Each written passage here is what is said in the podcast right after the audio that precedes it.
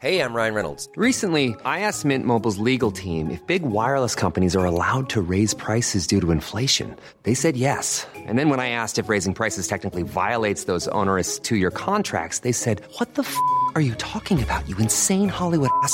So to recap, we're cutting the price of Mint Unlimited from $30 a month to just $15 a month. Give it a try at mintmobile.com slash switch. $45 upfront for three months plus taxes and fees. Promo rate for new customers for limited time. Unlimited more than 40 gigabytes per month. Slows. Full terms at mintmobile.com.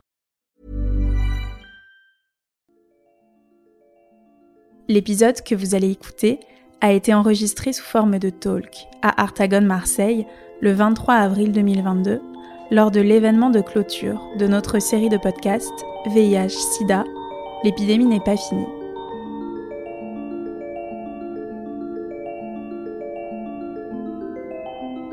Un, deux, ouais. Je précise à vous, n'hésitez pas à bien parler en face du micro. Euh, bah, bonjour à tous et à toutes et merci euh, beaucoup d'être là. C'est euh, assez touchant et euh, un peu stressant pour moi. mais, euh, mais ça me fait vraiment plaisir euh, bah, d'avoir ce moment collectif pour marquer la fin de ce projet qui a été collectif, même si le résultat a été plutôt virtuel. Je suis vraiment émue de- d'être là et euh, d'animer cette table ronde. Avant toute chose, je vais vous présenter les, invités euh, qu'on a euh, sur le plateau. Déjà, je suis assez heureuse de soulever qu'on a un plateau euh, exclusivement féminin et c'est important euh, pour Manifesto euh, et pour, moi. Euh, donc, je commence par vous présenter euh, Marie Bazmadjan et euh, Sarah euh, Champion-Schreiber. Alors, Marie, tu travailles auprès du réseau euh, Santé Marseille Sud depuis 2016. Donc, c'est un réseau qui aide à la prise en charge des personnes qui vivent avec le VIH-Sida et les hépatites. Euh, et donc tu fais toutes sortes de choses dans ce réseau, mais tu mobilises les gens qui s'investissent euh, dans plein d'activités que propose le réseau. Et tu es toi-même euh, séropositive et patiente experte. Peut-être que tu peux nous dire deux mots pour commencer sur qu'est-ce que c'est être patiente experte? Maintenant. Bonjour à toutes et à tous. Euh, je suis patiente experte. J'ai été formée à l'Université de, médecine de, de la Timone et également à l'Université de la Sorbonne. Euh, L'idée de, de, de patient expert c'est, est venue parce que j'ai passé beaucoup de temps à, à être euh, en arrêt maladie et j'ai passé beaucoup de temps dans les hôpitaux et je me suis dit que ce serait intéressant que le savoir expérientiel que j'ai développé euh, puisse servir à d'autres personnes et c'est dans ce sens-là que j'ai fait ces formations et je travaille maintenant pour accompagner les personnes qu'elles développent elles-mêmes un savoir-faire et euh, des compétences pour avoir le pouvoir d'agir sur leur maladie, sur leur corps et qu'elles soient euh, dans la meilleure qualité de vie possible. Merci. Euh, donc Marie, tu as travaillé avec euh, Sarah, qui est juste à côté de toi. Euh, donc Sarah, tu es metteuse en scène et tu es artiste associée au Théâtre de l'œuvre à Belzins à Marseille, où tu mets en scène différents projets de création partagée. Et avec Marie et 15 autres femmes du réseau Santé Marseille Sud, vous avez travaillé ensemble sur une pièce de théâtre qui s'appelle Encore heureuse, euh, qui met en scène des récits de personnes, enfin de femmes euh, séropositives, qui racontent euh, tout ensemble. Voilà. Je vais vous présenter Olga, qui Olga Rosenblum, qui est juste à côté de moi. Donc toi, tu es productrice, programmatrice et enseignante dans différentes écoles d'art. Tu es aussi cofondatrice de l'espace 13 à Paris, qui est un espace militant indépendant dédié à l'art contemporain. Donc, tu es travailleuse de l'art et euh, tu évolues avec euh, les cultures queer. Tu fais partie de différents collectifs militants euh, et féministes et tu es assez proche aussi de, différents centres d'archives communautaires. Notamment un centre bah, mémoire à Marseille et un centre d'archives qui est aussi en Suisse. Le centre Griselidis Réal, merci. Peut-être préciser aussi que parmi tes projets de recherche, tu t'intéresses beaucoup au travail artistique euh, dans des cadres indépendants, militants, et tu t'intéresses aux, dynamiques d'activisme et à ce qu'elles permettent, notamment en termes d'émancipation et de prise de pouvoir pour les, pour les communautés. Et enfin, Nina. Euh, Nina, tu es artiste performeuse, comédienne, DJ. Tu viens de Liège en Belgique. Euh, et tu es une figure militante, enfin une figure du militantisme euh, trans, queer, séropo, TDS. Tu as cofondé le collectif Les Bastardes, Et tu as réalisé une pièce qui s'appelle Hurler à la mer, que tu as coécrite. Ah oui, aussi peut-être préciser, tu me l'as dit tout à l'heure, que tu es la première femme trans au monde à faire partie euh, d'une campagne d'affichage AIDS nationale. Ok. Euh, c'est XY Media, c'est quand j'ai fait une interview XY Media que bah, mes sœurs m'ont dit euh, bah, Tu savais que tu étais la première dans le monde à euh, apparaître à la télé à une heure de grande écoute et à parler de ton diagnostic après 40 ans d'épidémie. Donc voilà, ça devrait pas être un événement, mais ça l'a été. Merci. On va parler de, de récits, on va parler de théâtre avec nos invités. Peut-être que Anne-Charlotte, je te laisse préciser un peu tout ça. Oui, alors du coup, euh, ce, cette rencontre et cette table ronde, euh, elle permet aussi d'aborder l'articulation entre l'art et l'activisme, et on ne va pas rentrer dans les sempiternels débats euh, de de l'activisme contre l'art et des différents enjeux. Donc, c'est-à-dire que là où les militants et militantes produisent une parole politique qui cherche à véhiculer un, un message pour certaines personnes dont nous faisons pas partie, euh, l'art devrait être autonome et euh, complètement euh, séparé des questions politiques. Donc, dans, le, dans, la lutte contre le VIH-Sida, cette friction entre l'art et la politique s'est manifestée de manière particulièrement forte. Donc, il y a eu énormément de, de, débats dès les premières années de, de lutte sur ces questions-là. Euh, de, savoir comment euh, l'art peut servir la lutte. Est-ce que l'art est un moyen efficace de porter ces luttes? Qu'est-ce que peut l'art face à l'urgence? Et euh, aujourd'hui, on se place dans un moment où il y a quand même un mouvement de, de repolitisation des pratiques artistiques et du champ esthétique. Et on peut aussi penser la question un petit peu différemment, qui serait plutôt est-ce que l'art peut ne pas être politique et comment la mise en forme de récits euh, par la médiation de pratiques artistiques diverses euh, permet-elle de lutter?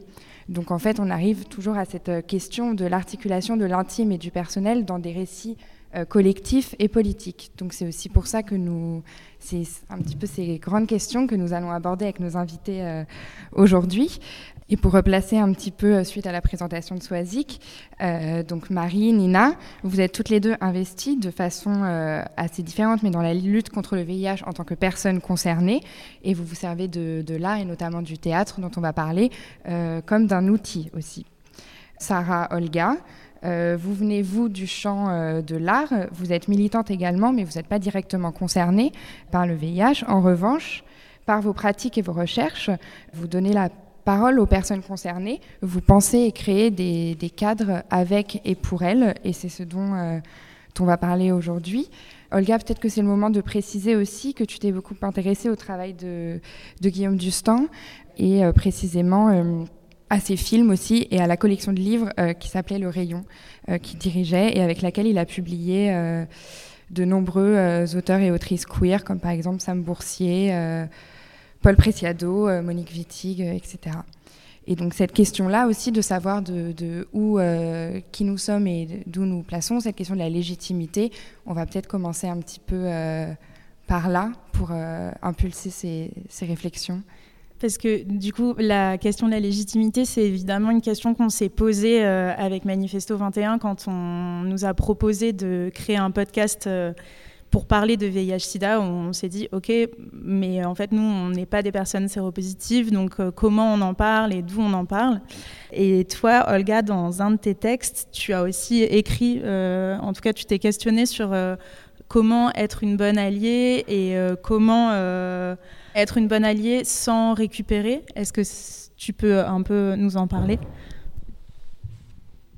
Ça marche, oui. Euh, oui, alors, euh, bon, évidemment, j'ai pas de, recette miracle à cette question. Et puis, euh, du coup, commencer par ça, c'est un petit peu compliqué, mais, c'est sûr que je pense qu'on se pose toutes ces questions de, complicité à plein de moments quand on travaille avec des personnes minorisées, plus que nous, pour d'autres raisons, etc. Et c'est vrai que je pense que, en tout cas, moi, je le, pense aussi en termes de, euh, bah, d'une part, ce que vous avez dit, de place qu'on peut donner, de méthodes qu'on emploie euh, à tous les niveaux, c'est-à-dire euh, de méthodes de, prise de parole, de, de formulation des choses, mais aussi en termes de production, donc d'économies qu'on met en place, de dispositifs qui permettent en fait de faire, euh, euh, de partager les ressources, qu'elles soient économiques, euh, politiques, historiques, dans une éthique qu'on questionne tout le temps. voilà ce que je peux dire là-dessus. Il y a aussi, enfin moi en tout cas, je, réfléchis toujours à, ces questions-là à travers bah, aussi les risques qu'on prend, c'est-à-dire les risques qu'on est prêt à prendre comment en fait euh, en tant que complice on s'expose à différents endroits et, comment on dépasse ces limites un petit peu d'exposition, euh, qu'on n'est pas euh, dans un rapport d'alliance où on est en train de se protéger tout le temps et de presque parfois jusqu'à être se mettre un peu derrière les personnes les plus exposées. Donc ces risques qu'on prend, euh, comment on les partage, comment parfois on peut aussi arriver comme euh, bouclier, comme protection pour certaines personnes, et jamais aussi euh, dans un rapport de condescendance ou, de, hiérarchie par rapport à, nos, places. Voilà, en gros, après, oui, enfin, j'ai absolument pas de, recette miracle, mais je pense que c'est des questions que, que vous vous êtes posées, vous, beaucoup en produisant le podcast. Euh, peut-être que tu peux reprendre la parole sur ça euh, dans ton travail. Le, travail que je mène euh, et comment j'aborde ces questions, c'est surtout au départ par l'ancrage territorial, c'est-à-dire que le théâtre où je travaille euh, est ancré dans le quartier de Belzins. Et hum, donc les créations participatives que je mène se font avec les habitants et les habitantes de ce quartier. Et donc c'est la relation qui s'installe sur euh, un, long terme. C'est pas être euh, artiste associé, venir repartir. Et de la même manière, le travail qui s'est établi avec le réseau Santé Marseille Sud, la collaboration. Euh, le réseau santé est depuis euh, plus de huit ans au théâtre de l'œuvre. Avant même euh, sa réouverture, il s'est installé dans les locaux du théâtre de l'œuvre. Et donc il y a une relation qui se tisse avec les personnes. Et donc je, pense, pour moi en tout cas, il y a l'importance de, de, la relation qui se tisse dans la durée, de la confiance qui s'établit qui n'est pas juste celle de, du, du, travail ou du rapport de production artistique, mais aussi euh, un rapport de, de, convivialité, de partager ensemble euh, un lieu, de, euh, de le faire vivre ensemble. Et donc, pour moi, de ce point de vue-là, et aussi parce que Encore Heureuse est née de plusieurs projets qui se sont menés avant euh, avec des personnes du réseau santé euh, et que ça s'est fait pas à pas. Euh, d'une certaine manière, la, question de la légitimité, elle est, elle s'est, il y avait une sorte d'évidence c'est ce que j'allais dire, ça tombait sous le sens. Avec Sarah, enfin, on mène un travail de fond depuis des années au Théâtre de l'œuvre. On a participé à une création participative, je change de micro, nous avons participé à une, à une, création participative autour de la personnalité de Louise Michel. Euh, et donc, euh, dans le cadre de cette création, différentes associations de femmes étaient présentes et nous avons euh, réaliser une performance avec euh, trois autres femmes euh, autour de la, des représentations que l'on a de, la personne séropositive. Et euh, ensuite, euh, on avait dans, à travers une exposition que Sarah avait réalisée, euh, qui était une exposition, elle vient de le dire, le théâtre de l'œuvre est ancré dans le quartier de Belsains. c'était le Belsains en image, c'était un, une photo prise par un photographe de talent et un récit de vie. Et parmi ces personnes, il y avait une personne du réseau Santé Marseille Sud et avec Marjorie Maillan, qui est la coordinatrice du réseau, on a eu l'idée de, elle a eu l'idée de faire ce, ce projet encore heureuses, c'est-à-dire de photographier des femmes séropositives de tous les horizons, de tous les âges, de toutes les origines géographiques, sociales, professionnelles, de, avec 14 femmes, et, et donc de recueillir le, et d'écrire leur récit de vie. Quoi. Et d'ailleurs, euh, vous pouvez voir euh, à l'entrée, enfin, je suppose que certains, certaines d'entre vous euh, ont vu, mais il y a certaines photos et récits de vie issus de ce projet qui sont, qui sont affichés.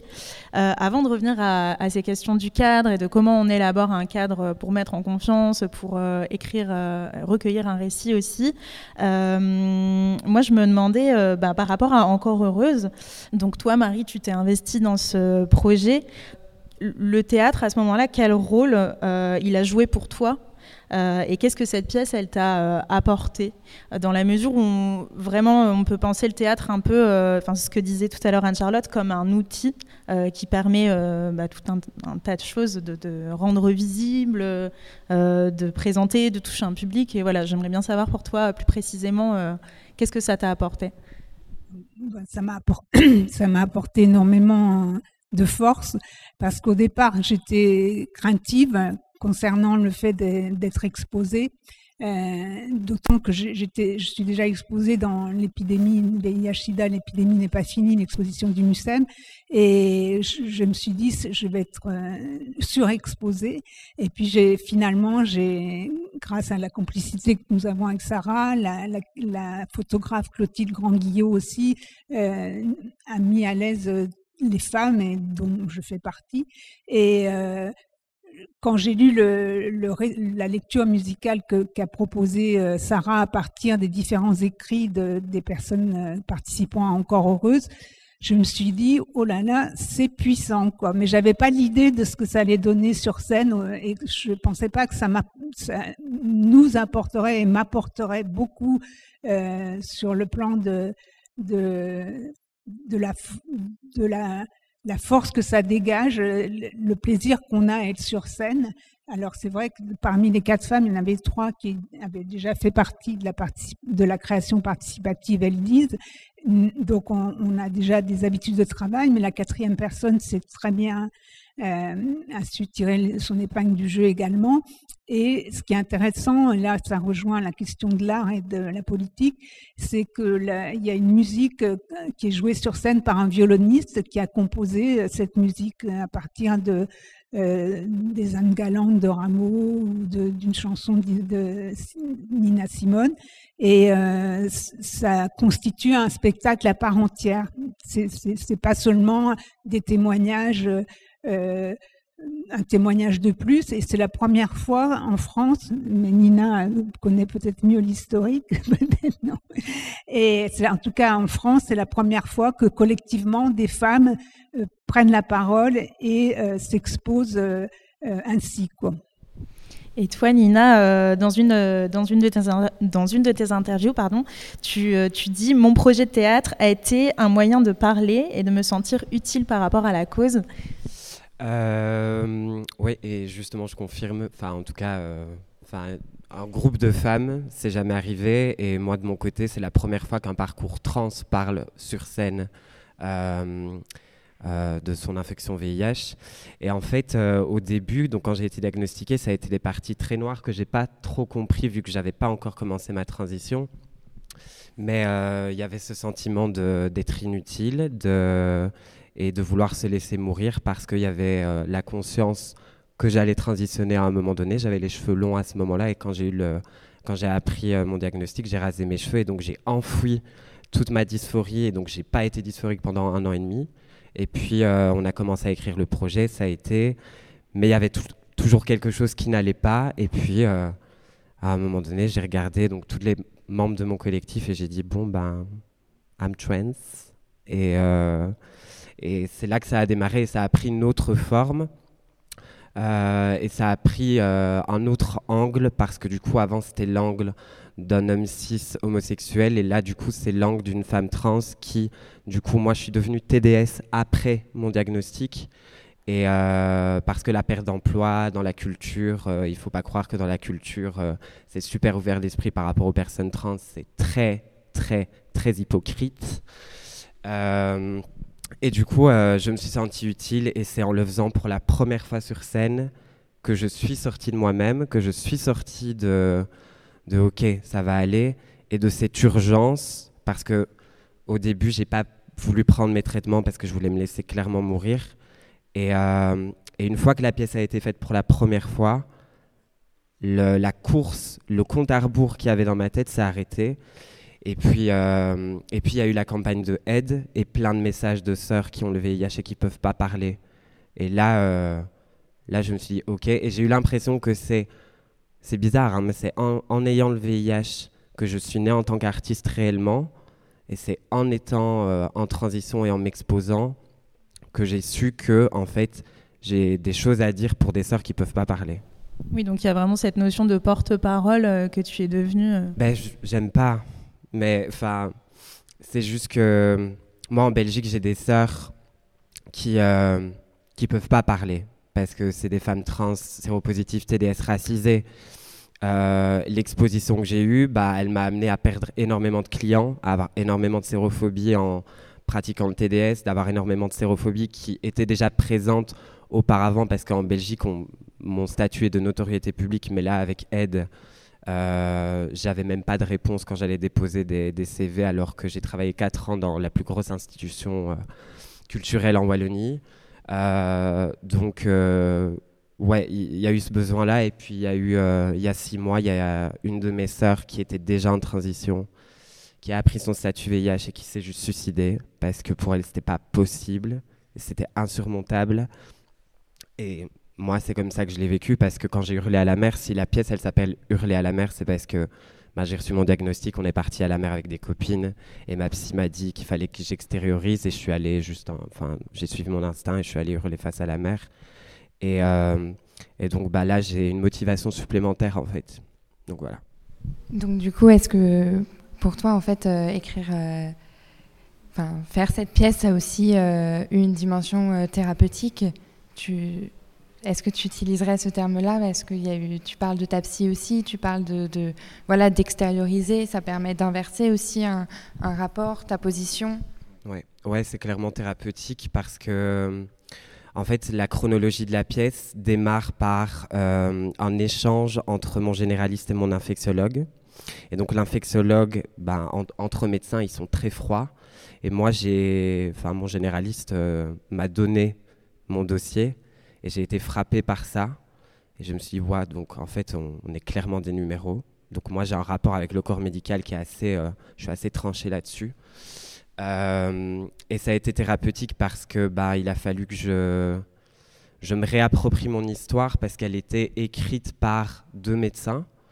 Euh, il a fallu aussi que j'inverse le rapport de force avec ben, du coup, euh, toute la, je suis désolé, je parle platement, hein, toute la merde que je me suis pris dans la gueule par ma mère, par mon père, par ma famille. C'est-à-dire que moi, en fait, au moment où j'étais diagnostiqué, mon grand-père était à l'hôpital et on m'a dit ferme ta gueule et va vivre ta maladie ailleurs. Et donc j'ai vécu mes six premiers mois de VIH chez des copains et des copines en étant baladé comme ça.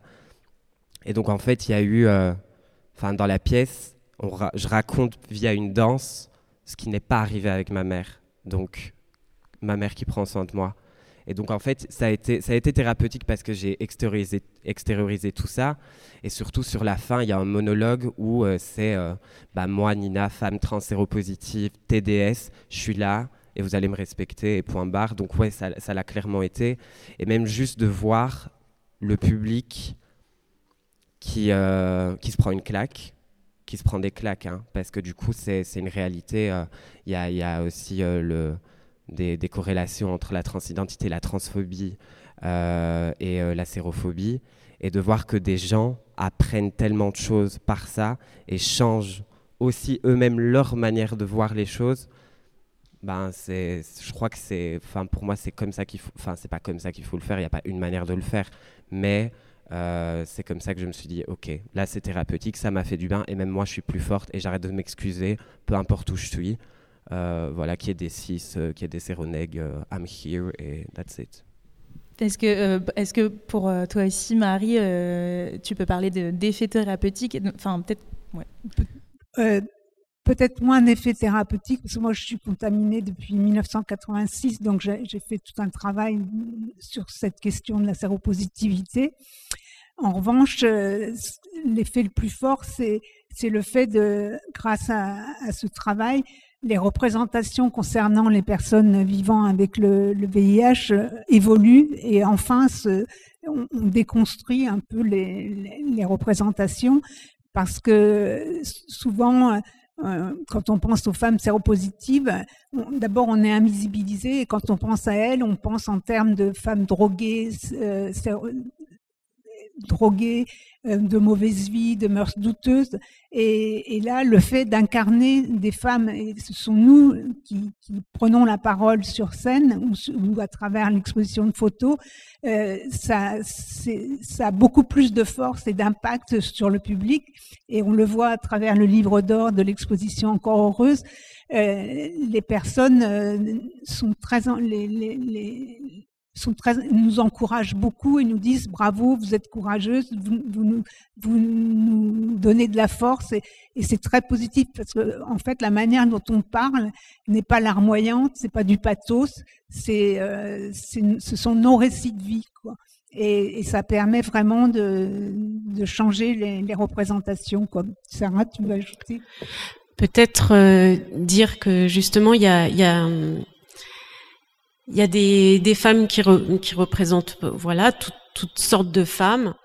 Et euh, cette phrase qui est très forte, euh, ben il n'y a pas de, de, de, bon ou mauvais malade, on a tout droit au traitement. Et euh, il y a eu cette lutte aussi au moment de, de, de l'arrivée des trithérapies, de se dire la trithérapie va être réservée à certains types euh, de, de, malades parce que c'est pas forcément accessible à, tout le monde. Et ben non, quel que soit notre mode de contamination, euh, on est on est toutes des personnes euh, à égalité de, de, de traitement. Il n'y a pas à nous juger parce que j'ai été contaminée ou comme ci ou comme ci ou comme ça.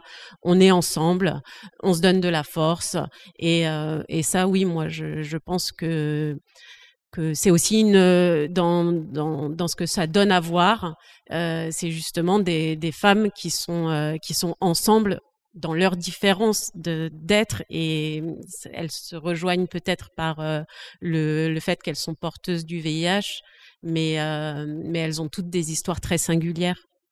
Et juste dire aussi que à la fin de la lecture, la première fois qu'on a joué au Mucem, ma fille est venue me voir, elle a 15 ans, et elle m'a dit, euh, euh, mais maman, euh, moi, je pensais que ça se voyait le SIDA ou le VIH sur les sur les personnes. Je pensais pas que ça se voyait pas. Donc ma propre fille qui dit ça, j'étais j'étais choquée.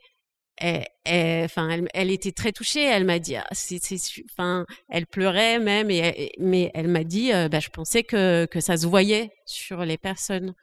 Donc il y a, plein de choses qu'on apprend. Moi aussi, j'ai appris beaucoup de choses sur euh, le fait de la quantité de, de, VIH euh, qu'il y a dans, le sperme, par exemple. C'est des, choses, on se dit pas, tiens, euh, s'il y a éjaculation ou il n'y a pas éjaculation, c'est pas les mêmes risques. il y a tellement de choses qu'on ne sait pas, en fait. Et euh, je pense que c'est très important d'en parler. Et puis, je dois ajouter, pour les femmes, ça a été fondamental de, participer tant à l'exposition qu'à la lecture musicale, parce que l'image du corps est très dégradée, parce qu'effectivement, les antirétroviraux que l'on prend depuis 1996 déforment les, corps. Hein, il y a des lipodystrophies, des déplacements de graisse, il y a beaucoup d'effets secondaires qui, qui maintenant avec les nouvelles molécules sont moins importantes, mais pour les personnes euh, qui sont séropositives depuis plus longtemps, l'image du corps est vraiment abîmée. Et le fait de, voir une photographe qui s'intéresse à vous en tant que personne et non pas en tant que patient ou malade, ça change complètement ça permet à la personne d'avoir une estime de soi bien meilleure et même une certaine fierté au sens noble du terme. Voilà. J'aimerais bien euh, qu'on. Enfin, tu l'as un peu évoqué tout à l'heure, Sarah. Tu parlais de la relation de confiance que, qui s'est tissée entre le réseau euh, et toi-même. Comment. Euh, enfin, et vraiment de, de ta démarche de création participative qui revient dans, dans, plusieurs de ces projets. Olga, toi, tu réfléchis et tu expérimentes ces démarches et ces cadres, et notamment avec Bottom Up. Est-ce que tu veux bien nous parler un peu de ce que c'est? Bah, C'est le titre d'un enfin, d'une, plutôt d'une manière de travailler euh, que, j'essaye d'adopter euh, dans, un peu tous les projets euh, en tant qu'enseignante ou en tant qu'organisatrice de, de, production artistique. mais en fait, c'est un terme emprunté à, des, militantes, militants du VIH qui elles-mêmes l'ont emprunté euh, au lexique managérial, euh, qui sont donc ces techniques euh, vraiment stratégiques au sein des entreprises pour dire comment, comment les employés peuvent être les plus efficaces. donc il y a ce terme bottom-up qui veut dire savoir ascendant, contrairement au savoir descendant. Euh, qui donc sont censés, bah, c'est vraiment le principe du, du, patient expert. Les savoirs viennent euh, de, des personnes concernées euh, et sont censés euh, donc remonter quelque part. Donc au sein de l'entreprise, c'est remonter pour servir la force de l'entreprise. mais dans le cas de la lutte VIH, évidemment, c'est servir à, à, la lutte contre la maladie pour les mêmes personnes concernées et jusqu'à effectivement jusqu'aux institutions médicales aussi. Enfin, je veux dire, euh, euh, Nina, tu disais que toi, ton rapport euh, à l'institution médicale, et maintenant, il est assez clair. Mais je crois qu'il y a quand même des militants à certains moments qui ont vraiment voulu aussi travailler avec l'institution médicale et faire remonter ces savoirs de patients experts vers l'institution. on le voit d'ailleurs dans l'expo, pas mal, dans l'expo au MUSEM. Euh, donc voilà, euh, c'est un peu ça que ça veut dire, euh, ce, ce, terme et cette notion-là. Et du coup, en quoi est-ce que c'est, donc toi en tant que travailleuse de l'art, c'est un, terme que tu adoptes et qui t'inspire? Bah, dans l'art, euh, Nina l'évoquait un peu, euh, le milieu culturel est un milieu qui expose, euh, qui affiche beaucoup de positionnements, mais qui en applique très peu dans ses fonctionnements. et donc moi, je m'aide de cette notion et aussi de ces expériences militantes, en fait, pour remettre en question un peu la manière dont, fonctionnent justement ces questions de représentation et, repartir euh, de, euh, d'en effet, les personnes concernées, qu'elles soient euh, au sein d'institutions comme l'institution justement école, repartir non pas des injonctions pédagogiques, institutionnelles, mais repartir des besoins, des désirs, des, des, des vécus, des identités des étudiants et étudiantes. Euh, au sein euh, bah, des. C'est tout ce qui se passe dans les, dans, les, dans les lieux indépendants communautaires. On essaye de repartir euh, de, des besoins des personnes, de, de leur identité, pour penser comment on crée soit une programmation, soit un fonctionnement du lieu, etc. Donc voilà, c'est un peu ça que, que j'essaye de, de mener. Euh, avec les personnes, justement, avec les personnes concernées. Euh, voilà. Et ça dépasse évidemment les cadres, euh, comme tu le disais, Sarah, ça dépasse aussi évidemment les cadres de la production même de ce qu'on fait ensemble. ça veut dire aussi accepter qu'il y ait nos vies qui soient mêlées à d'autres endroits, euh, que notre travail commun euh, dépasse euh, bah, le cadre institutionnel en général, que ce soit l'institution archive, l'institution musée, l'institution école, et que nous-mêmes, on se déplace aussi beaucoup de ces endroits-là pour aller produire des savoirs situés aux endroits où on a décidé de le faire. Oui, du coup, par rapport à ces méthodes et, ces cadres pour, pour accueillir ces, ces, savoirs et ces, productions, euh, je voudrais qu'on revienne un tout petit peu sur l'importance du coup du collectif et de la communauté parce que c'est quelque chose qui revient euh, énormément. Donc Olga, tu viens de finir dessus euh, et, et, Sarah, la pièce que, que, tu as réalisée, c'est vraiment un récit collectif à partir de témoignages donc individuels. Mais est-ce que vous pouvez nous parler un petit peu de comment travailler justement avec ces communautés et quelle est l'importance de, de, voilà de des communautés et du collectif euh, dans votre travail? L'importance du, collectif, euh, c'est euh, déjà la réflexion qu'on mène collectivement. c'est-à-dire sur les sur les procédés artistiques qui vont être proposés ou qui vont s'inventer ensemble. C'est des allers-retours. Alors on va dire là euh, pour euh, pour encore heureuse, c'est un petit peu différent parce que euh, c'est aussi une demande du réseau santé. Bon, c'est né de, plusieurs, mais y a, donc il y a eu cette demande du, du réseau santé. Et ce que je dirais, c'est que pardon, j'ai perdu le fil. C'était quoi l'importance du collectif euh... comment, voilà aussi dans les méthodes, les méthodes de travail avec ouais donc ce qu'on, donc là il y a eu d'abord les, les, les photos récits. On a quand même concerté le, le, groupe pour savoir euh, comment travailler avec, de quelle manière. Se mettre d'accord sur le fait que les voix sont enregistrées, elles vont pas, elles vont pas resservir donc elles sont retranscrites. Donc on se met d'accord sur un, processus euh, qui met en confiance chaque personne et qui est réinterrogé en permanence. C'est-à-dire, euh, c'est pas parce que je t'ai interviewé et que je vais écrire euh, quelque chose que ça va être produit. à chaque fois, je vais te demander l'aval à chaque à chaque moment du, projet et je dirais même, euh, euh, là, si demain euh, une personne dit, moi, j'ai plus envie de faire partie de, l'exposition, je veux qu'on enlève mon récit, bien évidemment, son récit sera retiré. Et ça, je pense que c'est des questions d'éthique. C'est pas juste une question de signer un papier avec des droits. C'est quelque chose, voilà, qui, est donc pour moi, je questionne toujours mon travail avec les personnes il n'y a jamais quelque chose qui est écrit et je dis voilà ça va être lu comme ça. Donc là dans le récit collectif, pour exemple, j'ai donc moi j'ai à, partir de l'ensemble des récits voilà créé une dramaturgie et puis quatre femmes portent la voix de 15 autres femmes dont, dont elles-mêmes. Déjà, est-ce que je lis mon propre récit? Oui ou non? Ça dépend. Quand je le sens, oui. Quand je le sens pas, non. C'est moi qui décide. Quand je suis, c'est la lectrice qui décide.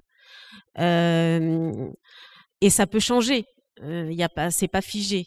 Sur euh, une femme va avoir dit, par exemple, et moi je t'emmerde si tu me juges en tant que séropositive. Là, ça a été un débat entre les quatre femmes de dire est-ce qu'on dit je t'emmerde sur scène?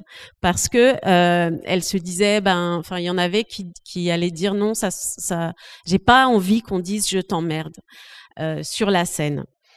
Donc euh, ça a été une réflexion collective et donc ce qui est, moi j'ai proposé qu'on appelle euh, la personne qui a qui a dit cette chose de cette manière qui a un échange avec elle et c'est petit à petit, dans la réflexion, l'échange collectif, que euh, la décision a été prise de ah bah oui, on va quand même conserver ces mots à elle parce que c'est elle, c'est son énergie et c'est euh, et c'est ça qu'on veut faire euh, entendre, c'est ces mots à elle. Mais ça aurait pu être un choix peut-être différent, je, je je sais pas parce que la la décision, elle se prend collectivement et c'est forcément, je pense, la bonne décision. Parce que toi aussi, Nina, du coup, donc tu fais partie, tu as monté un collectif et tu parles souvent de ta famille choisie. Donc c'est quelque chose qui est important euh, dans ta façon de travailler également euh, Bah oui, parce que du coup, on venait de terminer avec Mathilde l'écriture d'Hurler à la mer et puis, euh, ah bon, bah il y a 10 personnes dedans. Ça raconte que l'histoire d'une personne séropositive, mais il y a 10 il y a 10 démons qui sont euh, des, pensées, des mots que, euh, en tout cas, moi, je me suis dit euh, à ce moment-là. Et qui va interpréter ça Et puis, ben, du coup, ben, j'ai regardé autour de moi les personnes queer qui étaient autour de moi et qui étaient comme ma famille. Et, et du coup, on, a monté tout ça ensemble. Il y a une Française dedans qui vient de Saint-Étienne. Et je l'ai juste vue danser en soirée et je lui ai dit I want you. Et parce que j'ai kiffé son énergie et puis ben du coup là c'est devenu une de mes meilleures amies. Et donc il y a eu ce rapport à ok tout le monde il n'y a même pas eu besoin de précision, tout le monde savait pourquoi on était là, tout le monde savait sur quoi on allait travailler.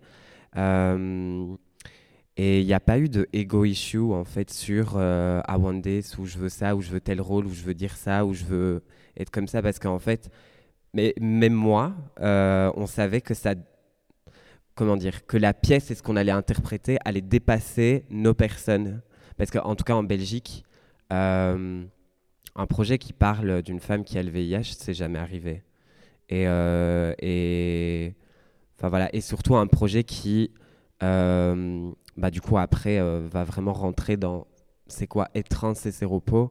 C'est jamais arrivé, donc il y a eu. Euh, enfin, ça, ça, a été, c'est allé vite. Bon, après, il y a une réécriture à un moment donné. Et, euh, et c'est vrai que, bah voilà, parce qu'ils sont très investis dedans et qu'ils ont vraiment envie que les choses bougent, il y a certaines choses. Et aussi pour me protéger, parce qu'en en fait, du coup, il y a quasiment rien qui n'est romancé vis-à-vis de ma vie. Et donc il y a eu un peu ce, cette protection de vouloir sortir certaines choses de la réalité pour pas que je me fasse mal en jouant. Et, euh, et moi, je suis têtue et je voulais pas parce que du coup, enfin, pour moi, enfin, en tout cas, je voulais raconter ce qu'il en était. Et donc, euh, non, franchement, c'est. Moi, c'est eux plus que le corps médical et plus que certaines associations de lutte contre le VIH, parce que j'ai été rejetée par des associations de lutte contre le VIH, de lutte contre le VIH parce que je suis trans euh, ou TDS. Et, et c'est eux qui m'ont porté. Et. Et je pense que, enfin, moi, je l'ai toujours dit, hein, sans eux, je ne serais pas là avec vous à en parler, le projet ne serait pas sorti et je ne serais pas vivante. Et, euh, et, donc mes alliés, enfin mes comment t'appelles ça, tes complices, mes complices, euh, bah du coup, euh, moi je, enfin en tout cas je les remercie énormément de ça, vraiment parce que ils ont ils ont été incroyables et même eux en fait ils ont tellement appris et autour d'eux ils en parlent, mais et aussi du coup quand je me fais attaquer, bah c'est eux mon bouclier. Bah là, c'est peut-être une bonne manière aussi de répondre à du coup la première question sur la complicité euh, ou la suivante, je sais plus trop. C'était la légitimité, bon. Euh, mais euh, voilà, typiquement, j'ai l'impression que à l'endroit où on évolue dans les cultures communautaires et minoritaires en général, on a ce besoin de travailler collectivement pour toutes les raisons qu'on connaît. Et, euh, moi, c'est là où souvent je me pose ces questions-là, en fait, et euh, j'essaye d'identifier qu'est-ce qui nous permet de continuer à faire ça. Et j'essaye de travailler à cet endroit-là, de comment on peut le faire, c'est-à-dire euh, avoir des lieux, par exemple. Avoir des lieux, c'est hyper important. c'est quelque chose qui reste ultra difficile pour les groupes minoritaires. Euh, que ce soit des lieux pour euh, vivre, pour partager des ressources, pour créer notre histoire. On parlait tout à l'heure, euh, Nina, de, l'expérience que tu essayes de mener. Je ne sais pas si tu veux en parler, mais... Oui, si. bah, en fait, j'essaye de... Parce que moi, je fais mes clients à la maison et j'essaye de, de regrouper des femmes trans qui sont séropositives pour essayer de parler avec elles de, de l'intersection des deux sujets et de aussi la difficulté euh, que c'est de d'avoir d'être violenté parce que c'est repos et d'être violenté parce que TDS et d'être violenté parce que trans. Et, euh, et c'est des enfin c'est des choses que j'essaie de monter mais bon voilà euh, il y a très peu d'associations ou alors les associations en Belgique elles sont vraiment soit ciblées TDS soit ciblées trans mais donc du coup ça prend en charge les débuts de transition ça prend pas en charge des personnes qui ont une transition établie. Enfin, je sais pas comment expliquer ça parce que pour moi, une transition, elle n'est pas établie. Elle se suit. Bon, bref. Euh, et euh, ou soit il y a les euh, associations de lutte contre le VIH, mais qui sont très axées HSH et qui du coup sont pas très axées trans. Et bah, j'essaye de faire ça, mais c'est aussi difficile de les prendre, d'avoir la confiance, même si c'est des sœurs et entre sœurs, ça, se passe bien, mais c'est difficile aussi qu'elle consacre un moment pour sortir de ça parce que souvent on est calé dans sa tête. Et, euh, et voilà mais enfin du coup toi ce que tu fais ça m'a fait écho et j'aimerais bien qu'on en discute Ouais. Euh, oui, là, là, tu fais référence donc euh, plutôt au centre Griselli d'Israël. Peut-être pour en parler deux secondes, euh, parce que Griselli d'Israël, c'est là, c'est oui, oui, où je travaille, oui. qui donc c'est qui est ce centre à Genève. Griselli d'Israël était donc TDS artiste. elle est morte en, 80, en 2005, pardon. et toute sa vie, elle a milité en tant que TDS. Euh, et euh, sa militance était euh, très convergente aussi. Enfin, ces sujets de militantisme étaient très étendus à, beaucoup de luttes minoritaires. Et elle a, à partir des années 80, commencé à collecter énormément de documents concernant le travail du sexe, la répression policière, le sida, toutes les questions de santé, d'auto-formation. Euh, dans les savoirs euh, sexuels, les savoirs de, santé en général. Euh, beaucoup de documentation féministe aussi. Et elle le faisait donc chez elle, où elle avait réussi à acheter une photocopieuse, au même endroit où elle recevait ses clients. Donc voilà. Euh, et euh, au même endroit aussi où toutes les TDS qu'il souhaitait pouvaient venir euh, faire cette collecte avec elle et faire ses photocopies avec elle, puisque l'activité principale c'était de photocopier des choses et évidemment de se former, euh, enfin s'auto-former entre elles. Et, euh, donc voilà, pour revenir euh, à ce que je disais, c'est l'idée qu'il y a besoin de ces lieux, bah justement, pas ces lieux pour seulement se représenter, mais ces lieux aussi pour s'organiser, s'auto-former, créer une, histoire, une culture qui est la nôtre, euh, qui après qu'on peut décider de sortir à des endroits plus visibles, de sortir et d'exposer à d'autres endroits, mais il y a besoin, je, trouve, et c'est là vraiment où j'essaye de travailler, de ces lieux, de ces économies, euh, de ce temps aussi parce que c'est l'institution ne, ne, comprend pas les besoins de temps euh, d'auto-formation par exemple. Typiquement on n'est pas dans de la formation dans du savoir justement euh, descendant mais on est dans de l'auto-formation donc ça ne demande pas les mêmes temporalités. Et donc voilà moi ma complicité elle essaye d'être là en tout cas mais du coup, euh, le théâtre de l'œuvre à, cet endroit-là était hyper important. Et d'ailleurs, vous me disiez que euh, c'était hyper important pour vous. Donc, le réseau est relié euh, à l'hôpital, mais le fait d'être sorti du milieu hospitalier et médical et d'être au théâtre de l'œuvre a permis le, la création de Encore Heureuse. Et ça n'aurait pas forcément pris le même tournant si vous étiez resté dans l'hôpital. Oui, en fait, euh, nous, on a la spécificité d'être euh, hors les murs. On est une association qui a des bureaux avec euh, réseau, avec Médecins du Monde et le bus 3132 à Marseille. Et c'est vrai qu'on d'emblée, on a choisi de, de, de, faire nos activités dans un lieu de théâtre parce que on passe déjà beaucoup de temps en tant que personne séropositive dans les hôpitaux avec les médecins, les, les infirmières, les soignants. Et euh, c'était important pour nous d'offrir un cadre hors blouse blanche, euh, un cadre où des personnes se sont investies dans le théâtre et ont trouvé de, la force dans, dans, des actions de bénévolat, par exemple. D'autres ont fait de la scène. Euh, ça crée une impulsion et euh, on a l'habitude de dire en réseau que le théâtre, c'est notre deuxième maison. Quoi. Bah, du coup, peut-être qu'on peut terminer, euh, parce qu'on arrive bientôt au temps qui nous est alloué. J'aimerais bien qu'on ait un peu de temps pour échanger avec euh, vous, le public, si vous êtes euh, partant, partante. mais pour revenir sur les lieux et les espaces communautaires, où, donc là, tu nous parlais de Grise Réal, mais tu es assez proche aussi, Olga, de Mémoire des sexualités à Marseille, qui est un centre d'archives qui, je trouve, enfin, autonome et communautaire, qui illustre vraiment bien ben, cet espace d'expérimentation. Euh, et qui permet euh, de donner la place à, ouais, à d'autres choses, à l'expérimentation, de voir naître des projets. Euh. Oui, bah, j'en fais pas partie au quotidien puisque j'habite pas à Marseille. J'aimerais m'investir plus dans ce lieu, enfin donner plus d'énergie, mais ça, ça, ça risque d'arriver.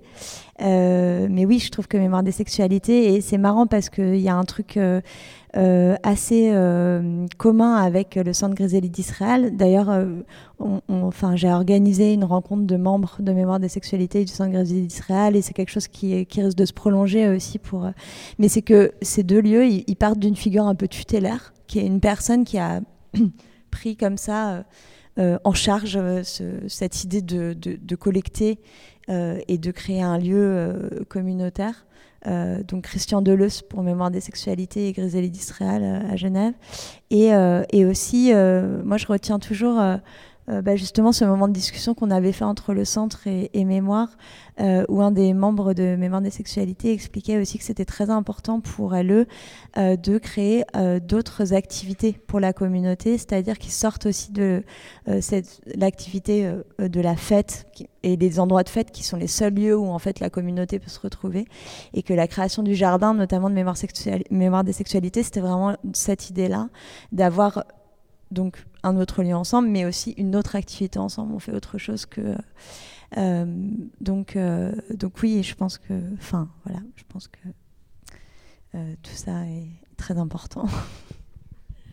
Bah, peut-être que, enfin ouais, s'il y a des, peut-être qu'on va s'arrêter là dans la discussion. Enfin même si on pourrait effectivement continuer, mais je ne sais pas si vous avez envie de prendre la parole, vous aussi public. Toutes les questions sont bonnes à poser. Hein, on est là pour ça. Euh, d'abord, une remarque. Je suis très heureux d'être là une veille d'élection comme il y aura demain. Donc, je trouve que ça fait du bien. Et euh, d'entendre euh, tout ce que j'ai entendu. Enfin, voilà, quoi. Ça, c'est la première chose. Après, j'avais envie de revenir sur le, récit de vie et le politique. Parce qu'il y a certains moments dans l'histoire du sida où je trouve que la place des récits de vie ont été trop psychologiques et au service de, enfin, je, le cite, hein, c'est la, vidéo de Ed, parole de séropositif, dans les années 90, quoi, et que je trouvais que c'était un endroit trop dépoli. Bon, moi, je viens d'Act Paris, donc j'étais tout de suite remonté contre tout ce qui n'était pas politique, quoi. Mais, mais là, je suis très heureux. Enfin, c'est vrai qu'il y a une véritable révolution dans la représentation des personnes vivant avec le VIH avec une arrivée en masse de représentations de femmes et de trans. Dans l'exposition au MUSEM, ça commence par la présence des femmes. Bon, ça a été un des gestes voulus par Sandrine Musso, co-commissaire de l'exposition, mais pas seulement, ça a été défendu par tous les commissaires hein, et par tout le comité de suivi était ravi de ce choix-là. Et puis sur la présence trans également dans l'exposition, on est on est quand même ravis. Il y a une grosse partie du film de Lionel Soukaz remonté où il y a l'existence qui est formidable. Et puis après il y a dans le film de Pierre Giner à la fin. Et puis sur le bon sur le récit de vie, c'est vrai qu'encore heureuse.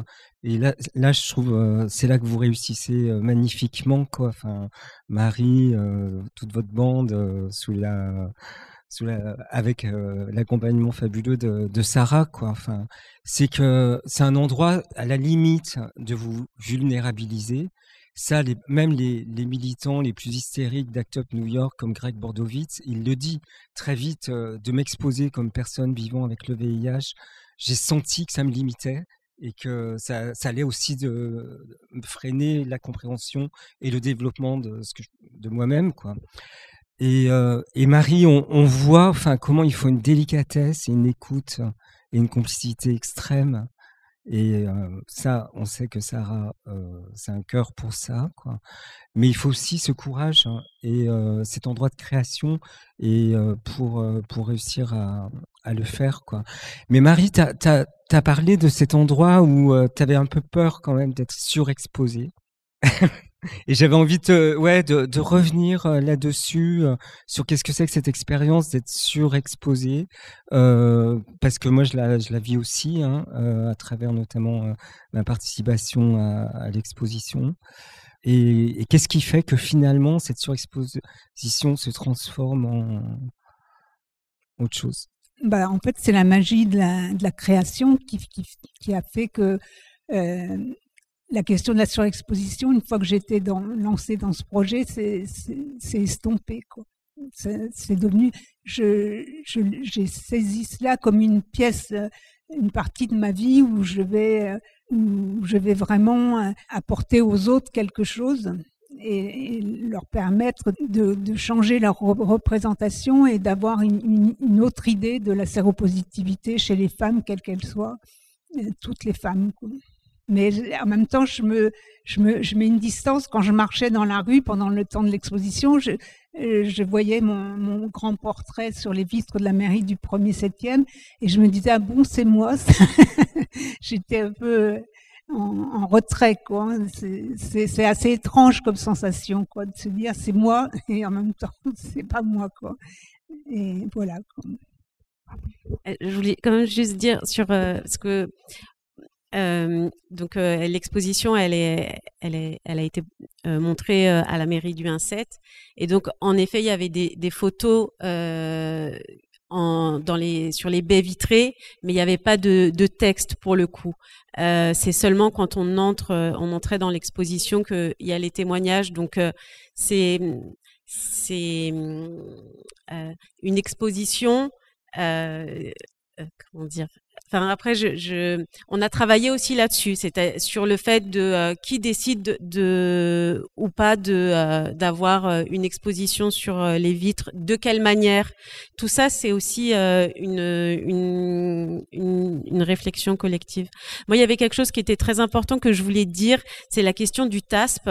Euh, parce que euh, on n'en a pas parlé et euh, donc le traitement comme prévention, je pense que c'est des choses qu'on ne sait pas assez, qui sont pas assez diffusées. C'est-à-dire qu'à partir du moment où une personne séropositive, elle prend le traitement, elle devient séronégative. enfin non, elle devient pardon, elle devient non contaminante, non euh, détectable. Voilà, merci.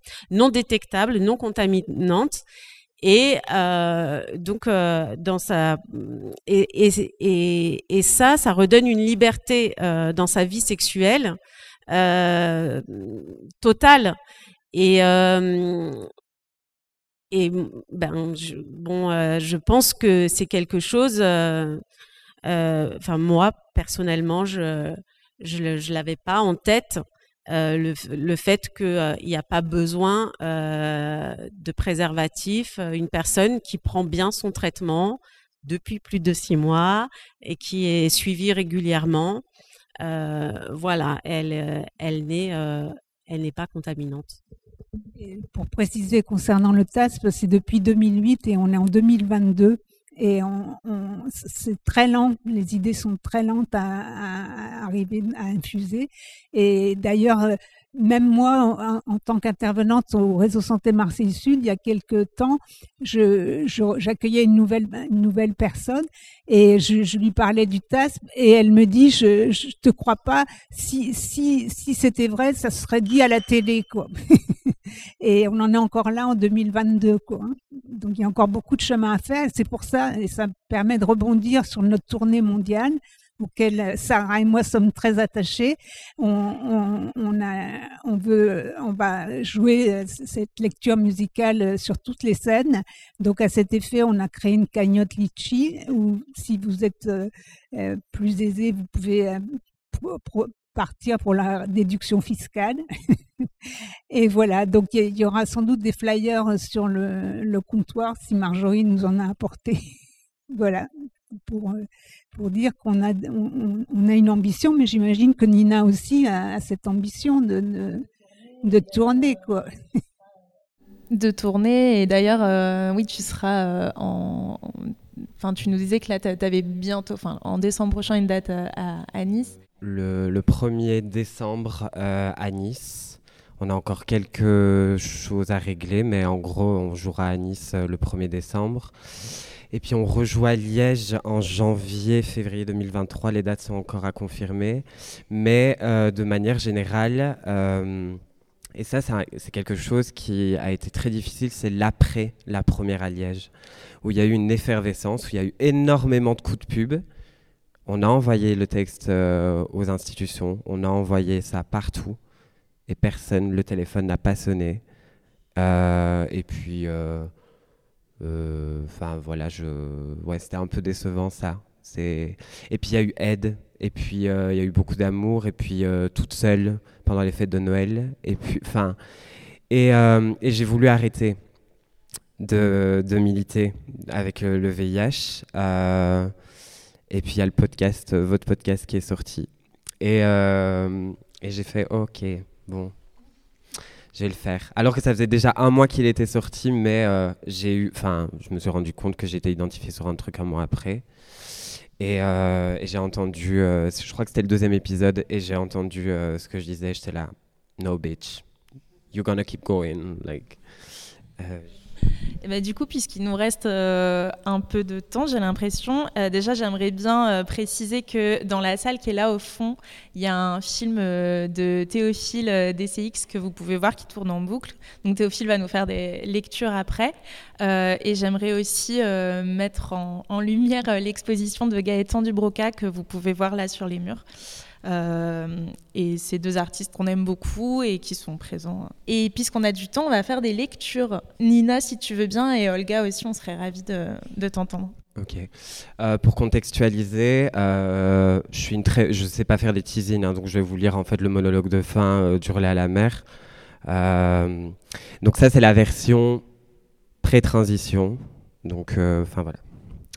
Le traitement est bien évidemment maintenu. Bien sûr qu'il est maintenu. Et avec lui, est-ce qu'il y a la peur? Est-ce qu'elle reste elle aussi? La peur de ce qui va se passer, la peur de voir mes rêves s'effondrer, la peur de mon âge, la peur de mourir, la peur de l'autre, la peur du rejet dans ma vie et dans mon lit? Avant ça, la peur d'infliger ça à quelqu'un. Le rejet a toujours peur de l'amour, n'est-ce pas? Supporter ma propre compagnie était un défi, parce que je n'arrivais pas à me pardonner cet oubli que je regretterais toute ma vie. À quoi pouvais-je me raccrocher à part à mes peurs et à mes regrets? C'est plus facile, évidemment. Pouvais-je encore m'accrocher à mes rêves d'amour À ma santé À moi-même Ou encore à ma tristesse? Quand même, celle-ci est balayée d'un revers de la main par ma société. Cette société, à cette société qui me considère comme être atteinte d'une maladie honteuse, à cette société qui voudrait que je la cache, que je me cache, à cette société qui me rejette en ayant toutes les cartes en main pour conscientiser ces individus, mais qui n'en fera rien. J'ai l'impression de me retrouver dans le placard pour la deuxième fois. Dois-je être muselé? Pourquoi en faire un tabou? Nous sommes présents dans l'esprit de tout le monde, pourtant, ils veulent nous effacer ils ne veulent pas entendre. Alors à cette société, je lui dis, entendez-moi. Je dis, je n'ai pas fauté, ça m'est arrivé. Nous n'avons pas fauté, ça nous est arrivé. Je n'ai pas honte. Je suis là. Aujourd'hui, je sais que je m'accroche à moi-même, à la personne que je suis devenue, que je suis. Je peux m'accrocher à ma santé.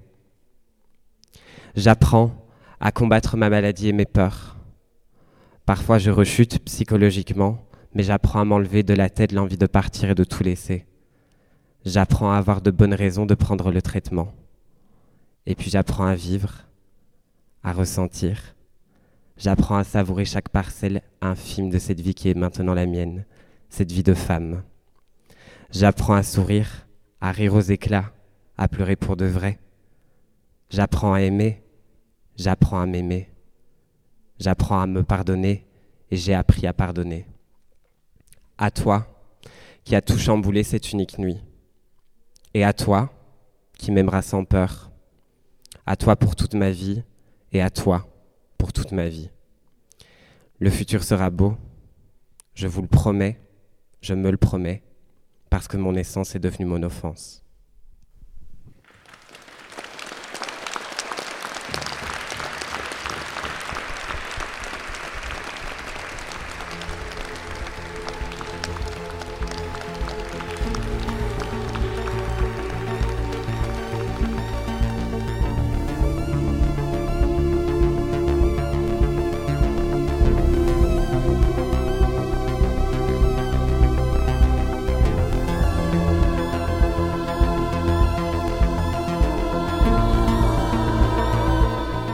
C'était un épisode bonus du podcast VIH-Sida, l'épidémie n'est pas finie, produit par Manifesto 21 avec le soutien du MUSEM. Il a été enregistré le 23 avril 2022 à Artagon, Marseille, dans le cadre de l'événement de clôture de notre série de podcasts. Merci à Marie Bazmadjan, Sarah Champion-Schreiber, Nina Champs et Olga Rosenblum pour leur participation. Cette table ronde a été co-animée par Swazik Pino et Anne-Charlotte Michaud, et la musique est signée Alexis Schell. Un immense merci à Marine Saabi pour les moyens techniques et à Morgane Sanguedolce, notre génial chargé de production. Merci également à toute l'équipe de Manifesto 21 pour leur soutien, et notamment à Pauline Bazin, Costanza Spina, Sarah Dieppe et Clément Riandet. Et merci à Dana Galindo pour les visuels. Vous pouvez retrouver la série en entier sur toutes les plateformes d'écoute, ainsi que sur manifesto-21.com.